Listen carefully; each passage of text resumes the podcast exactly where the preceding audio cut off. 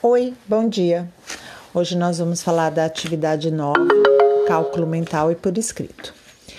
O cálculo por escrito nada mais é do que um resultado daquilo que você faz, seja mentalmente ou na calculadora ou no papel. Então, você obtém uma soma, por exemplo, 40 mais 50, que é igual a 90. Então, você tem o cálculo escrito 90, tá?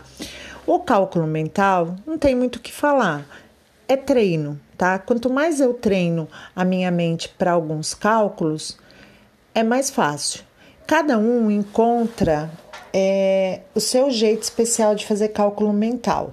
Eu, por exemplo, dependendo de alguns cálculos, eu faço por é, partes, tá? Então, por exemplo, eu tenho 572 mais é, 610. Então, eu somo 500 mais 600, que eu sei que vai dar 1.100. 72 mais os 10 vai dar 82, então 1.182, tá? Essa é a minha maneira. Eu vou fazendo por partes.